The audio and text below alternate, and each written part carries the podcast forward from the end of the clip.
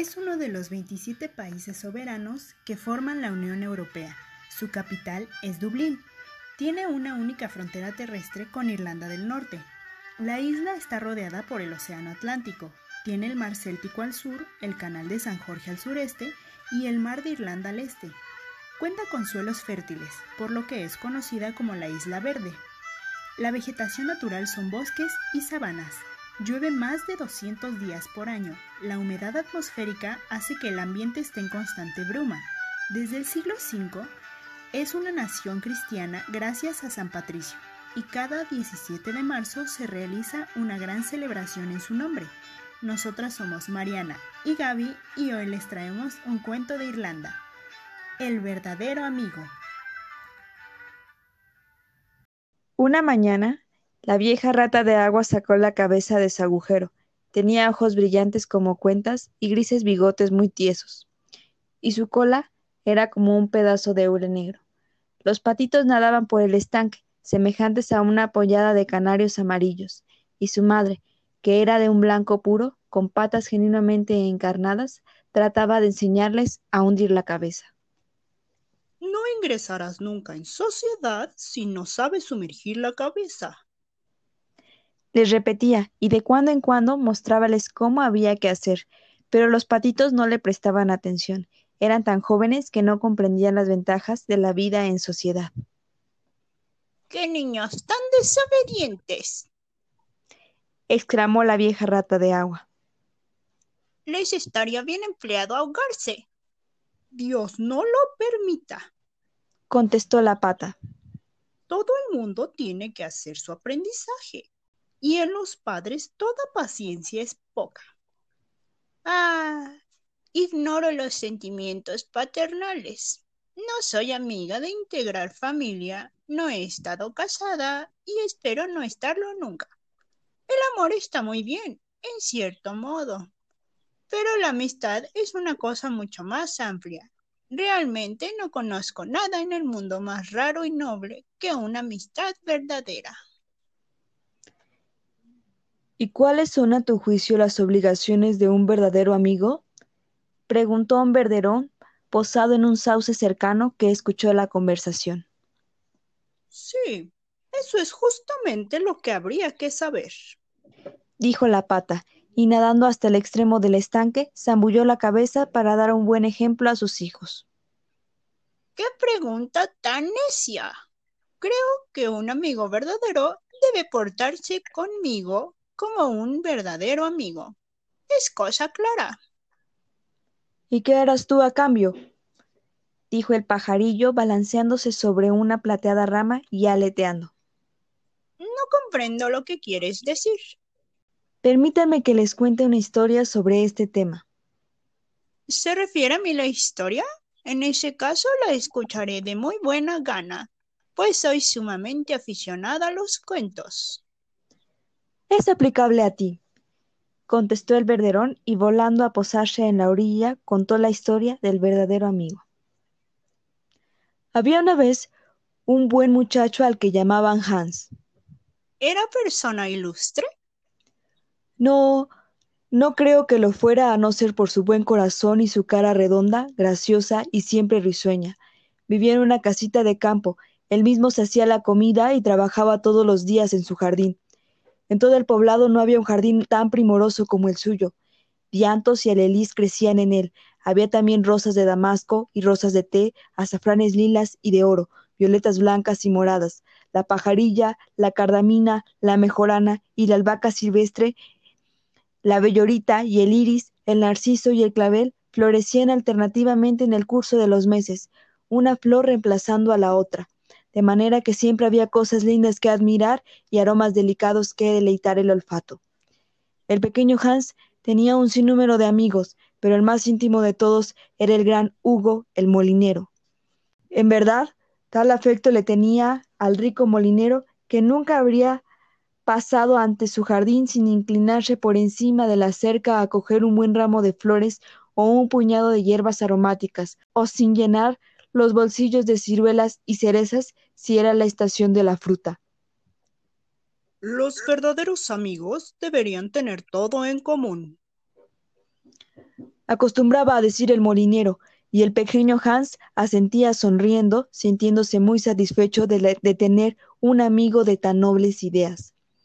A veces, sin embargo, extrañábase los vecinos que el rico molinero no diese nada, a pesar de tener un centenar de sacos de harina almacenados en su molino, pero el pequeño Hans nunca se paró a pensar en estas cosas y nada le producía mayor placer que oír todas las frases maravillosas que el molinero acostumbraba a decir sobre el altruismo de la verdadera amistad. En efecto, el pequeño Hans trabajaba en su jardín. Durante la primavera y el verano y el otoño era muy feliz, pero en el invierno no tenía fruta ni flores que llevar al mercado.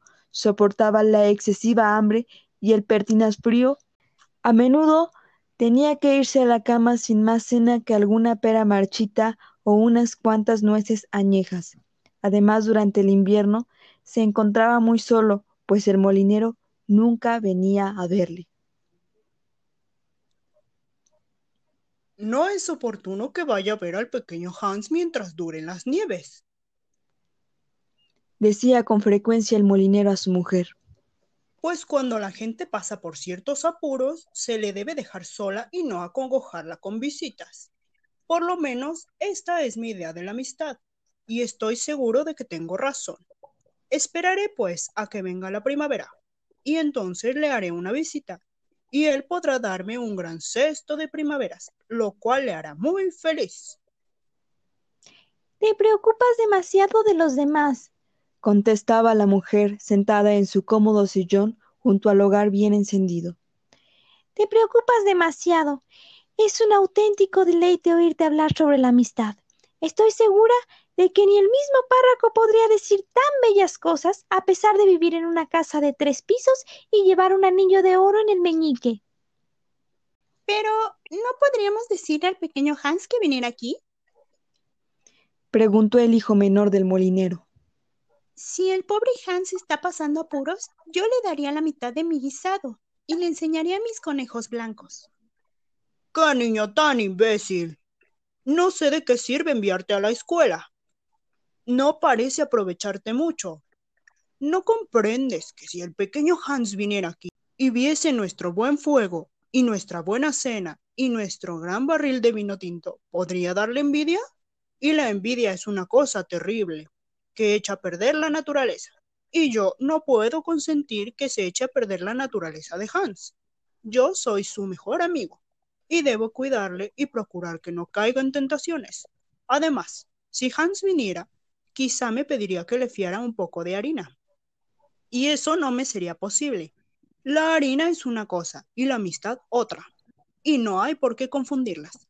Me parece que las palabras se escriben de modo bien diferente y significan cosas bien desiguales. Creo que esto todo el mundo lo puede distinguir. ¡Qué bien hablas! dijo la mujer del molinero sirviéndose un gran vaso de cerveza caliente. Me siento casi adormilada, lo mismo que si estuviera en la iglesia. Muchas personas obran bien, pero pocas son hábiles para hablar bien, lo que prueba que hablar es mucho más difícil que hacer, y desde luego más hermoso. Y miró severamente por encima de la mesa a su hijo, que se sintió avergonzado de sí mismo que bajando la cabeza se puso como tomate y comenzó a llorar sobre su té.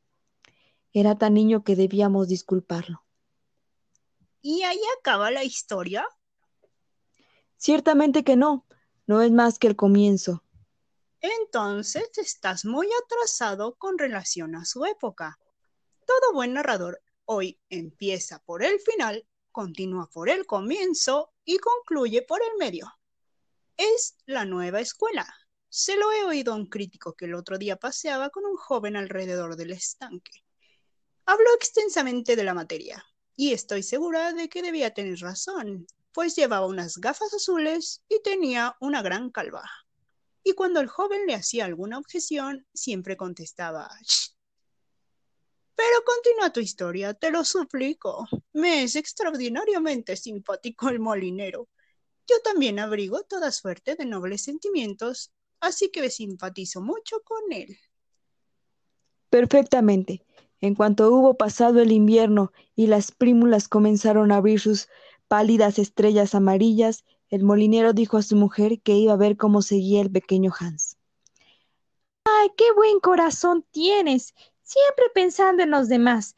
No te olvides de llevar la cesta grande para las flores. Ató el molinero las aspas del molino con una fuerte cadena de hierro y descendió por la colina con la cesta al brazo. Buenos días, pequeño Hans. Buenos días, respondió Hans apoyándose en la asada y sonriendo de oreja a oreja. ¿Qué tal has pasado el invierno? Bien, muy bien. Qué bueno eres en preguntármelo. Tuve malos momentos que pasar, pero ya ha llegado la primavera y soy completamente feliz. Y todas mis flores se desarrollan muy bien. Muchas veces te hemos recordado este invierno y nos preguntamos qué sería de ti. Eres muy amable. Yo casi temía que me hubieras olvidado. Hans, me extraña que digas eso. La amistad nunca olvida. Es lo que tiene de maravilloso. Pero temo que no comprendas la poesía de la amistad. Eh, qué hermosas prímulas tienes, dicho sea de paso. Sí, muy hermosas. Y es una suerte para mí el tener tantas. Voy a llevarlas al mercado para venderlas a la hija del burgomaestre y rescatar con su importe mi carretilla. ¿Rescatar tu carretilla? ¿Eso quiere decir que la has vendido? ¡Qué tontería! Sí, es cierto, pero el caso es que no tuve otro remedio. Ya sabes que el invierno es para mí un mal tiempo y no tenía un céntimo para pan. Así primero vendí los botones de plata de mi casaca de los domingos, y luego mi cadena de plata, y luego mi gran pipa, y por último tuve que vender mi carretilla, pero ahora rescataré todo ello. Hans, yo te daré mi carretilla. No está en muy buen estado. Le falta uno de los lados y la rueda no marcha muy bien. Pero a pesar de todo, te la daré. Ya sé que es mucha generosidad de mi parte, y muchas personas juzgarían que es una locura desprenderme de ella, pero yo no soy como todo el mundo. Creo que la generosidad es la esencia de la amistad, y además he adquirido para mi uso una carretilla nueva. Sí, puedes estar tranquilo, te daré mi carretilla. ¡Qué generoso eres! dijo el pequeño Hans, y su cara redonda y jovial se iluminó de alegría. Yo la compondré fácilmente, pues tengo una tabla en casa. Una tabla. Excelente. Lo que necesito para el techo de mi granero. Tiene un gran boquete y todo el trigo va a coger humedad si no lo tapo. Cuánto me alegro de que lo hayas dicho. Es curioso cómo una buena acción trae siempre otra consigo. Yo te he dado mi carretilla y ahora tú vas a darme tu tabla. Naturalmente, la carretilla vale mucho más que la tabla, pero la verdadera amistad no repara jamás en esas cosas. Te agradeceré que me la des enseguida, para hoy mismo ponerme a la obra en mi granero. Desde luego, exclamó el pequeño Hans y corriendo a su barraca sacó la tabla. No es muy grande que digamos. Hizo observar el molinero examinándola. Y temo que, después de haber arreglado el techo de mi granero, no te quede suficiente para componer la carretilla. Pero eso naturalmente no es culpa mía. Y ahora, como te he dado mi carretilla, estoy seguro de que tendrás gusto en darme algunas flores en cambio. Aquí está la cesta. Tú te cuidarás de llenarla bien. ¿De llenarla? Dijo el pequeño Hans casi apesadumbrado, pues era realmente una cesta enorme, y sabía que si la llenaba no le quedarían flores que llevar al mercado, y tenía grandes deseos de recuperar sus botones de plata. Caramba, como te he dado mi carretilla, no creía que fuera demasiado pedir unas cuantas flores. Quizá me equivoqué, pero creía que la amistad, la verdadera amistad, estaba exenta de todo egoísmo. Oh, mi mejor amigo, mi más querido amigo. Todas las flores de mi jardín son tuyas. Tu aprecio me interesa mucho más que mis botones de plata. Y corrió a recoger todas sus primaveras llenando la cesta del molinero. Adiós, pequeño Hans, dijo el molinero mientras subía por la colina con la tabla al hombro y la gran cesta en la mano. Adiós, gritó el pequeño Hans, y se puso a cavar alegremente, tan contento se sentía del regalo de la carretilla. Al día siguiente encontrábase cavando unas madreselvas en la puerta cuando oyó la voz del molinero llamándole desde el camino. Saltó pues desde la escalera corriendo hacia el cercado, por encima de la cual miró. Era el molinero con un gran saco de harina en la espalda. Querido Hans, ¿querrías llevarme este saco de harina al mercado? Oh, cuánto lo siento, pero hoy estoy ocupadísimo. Tengo que clavar todas mis enredaderas, regar todas las flores y pasar el rastrillo por la hierba. Caramba. Creo que, teniendo en cuenta que voy a darte mi carretilla, es una falta de amistad en ti negarte. Oh, no digas eso. Por nada del mundo querría cometer una falta de amistad contigo y corrió a buscar su gorra y cargando penosamente con el enorme saco se encaminó hacia el mercado. Era un día muy cálido y el camino estaba terriblemente polvoriento. Aún no había llegado al, al poste que marcaba la sexta milla y ya estaba fatigado, que tuvo que sentarse a descansar. No obstante, al poco rato continuó valientemente. Al fin llegó al mercado. Después de esperar allí bastante tiempo, vendió el sal de harina a muy buen precio y se volvió de un tirón a su casa, porque temía que si demoraba demasiado podía encontrar malhechores en el camino. En verdad que ha sido un día bien duro, decía el pequeño Hals al meterse en la cama. Pero me alegro de no haberme negado al molinero, pues es mi mejor amigo y además irá a darme su carretilla. A la mañana siguiente temprano vino el molinero a buscar el importe de su saco de harina, pero el pequeño Hans estaba tan cansado que aún no se había levantado. ¡A fe mía! que eres un negligente. Me parece que, teniendo en cuenta que voy a darte mi carretilla, podrías esforzarte un poco más. La holgazanería es un gran vicio y no me gusta que ninguno de mis amigos caiga en él. No te debe molestar que te hable con tanta franqueza. Claro que si no fuera amigo tuyo, no se me ocurriría hacerlo. Pero, ¿de qué sirve la amistad si no puede uno decir sin rodeos lo que piensa? Todo el mundo puede decir cosas amables y tratar de hacerse el simpático. Pero un verdadero amigo siempre dice cosas desagradables, sin preocuparse de la molestia que causa. En realidad, si es un amigo leal, lo prefiere, porque sabe que hace el bien de ese modo. Cree que lo siento en el alma, dijo el pequeño Hans, frotándose los ojos y quitándose el gorro de dormir. Pero estaba tan cansado que creí que podía quedarme en la cama un poco más, oyendo cantar a los pájaros. ¿No sabes qué trabajo más a gusto después de ir a los pájaros? Excelente. Celebro, porque necesito que vengas conmigo al molino en cuanto te vistas, a arreglarme el techo del granero. El atormentado Hans tenía la gran necesidad de trabajar en su jardín, pues hacía dos días que no regaba sus flores, pero no se atrevió a decir que no al molinero, que tan buen amigo era. ¿Crees que sería una falta de amistad al decirte que tengo mucho que hacer? Indudablemente.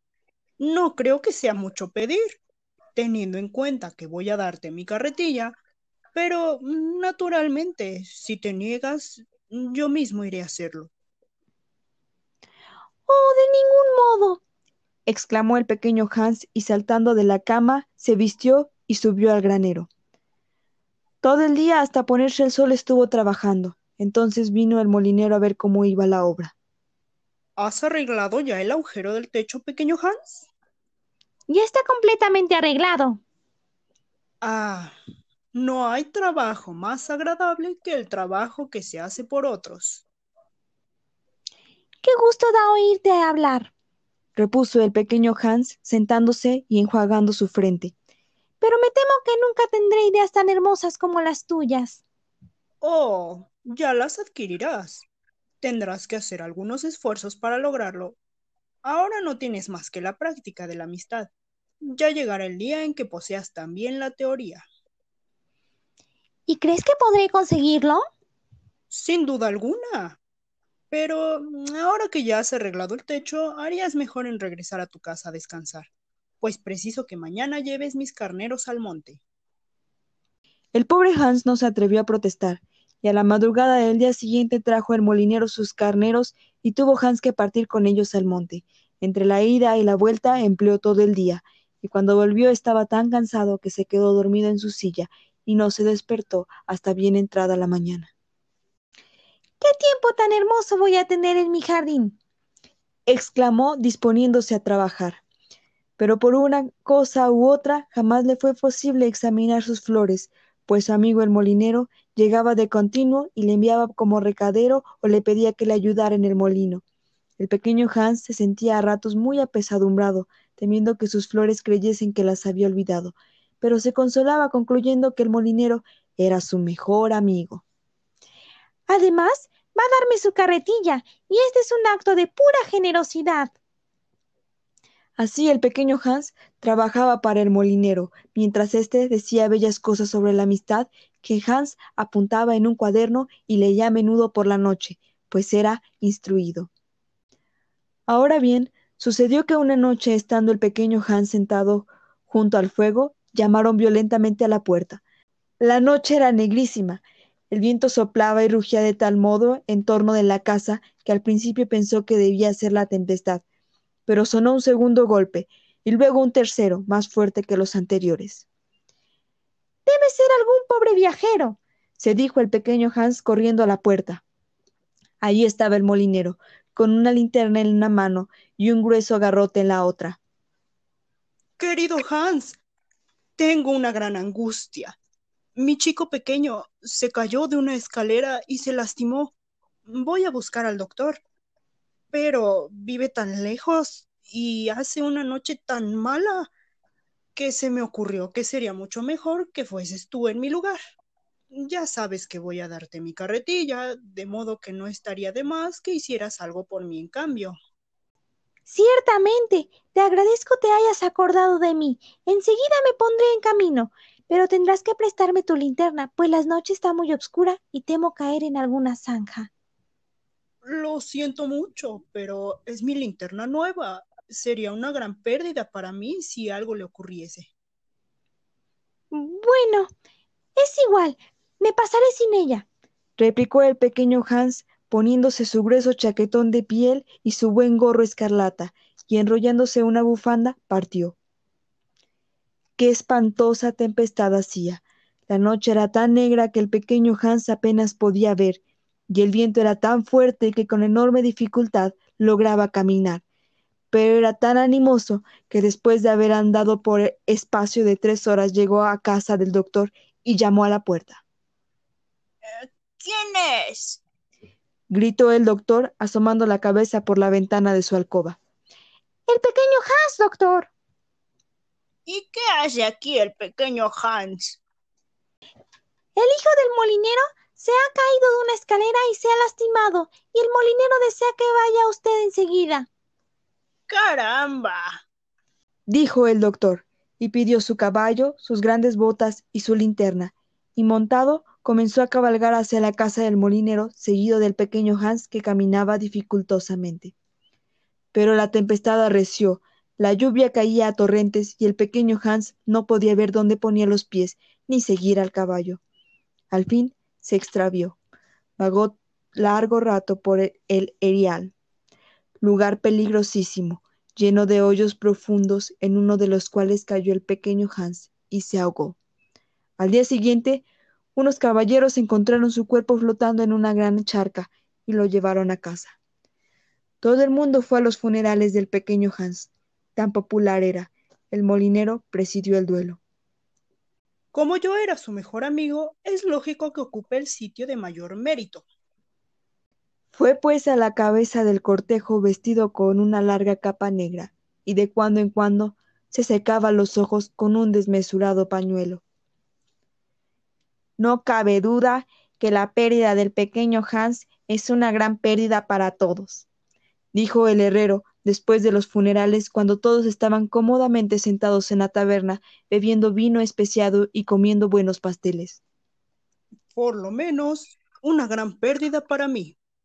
Caramba, yo había sido tan bueno que le di mi carretilla, y ahora no sé realmente qué hacer con ella.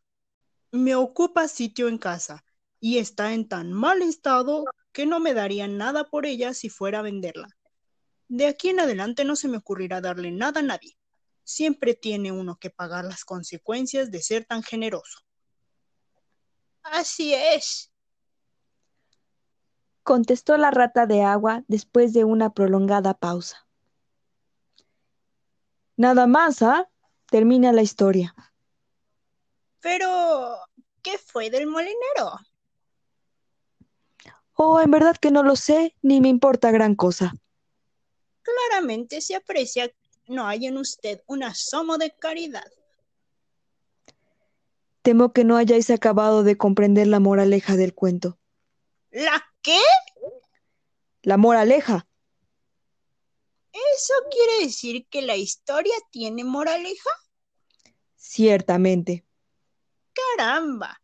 Bien podrías haberlo dicho antes de empezar. Si lo hubieras hecho, con toda certeza no lo hubiese escuchado. Ten la seguridad de que habría dicho Shh, como el crítico. Sin embargo, todavía puedo decirlo. Shh. Meneó el rabo y se metió en su agujero. ¿Qué opinas de la rata de agua? Preguntó la pata, que llegó chapoteando algunos minutos después. Tiene muchas buenas cualidades, pero yo tengo sentimientos de una madre, y no puedo ver a un solterón empedernido sin que los ojos se me llenen de lágrimas. Temo haberle molestado. El hecho es que le he contado una historia que tiene moraleja. Ah, eso es siempre una cosa peligrosísima. Y yo Comparto su opinión en lo absoluto. Este cuento es del escritor, poeta y dramaturgo Oscar Wilde.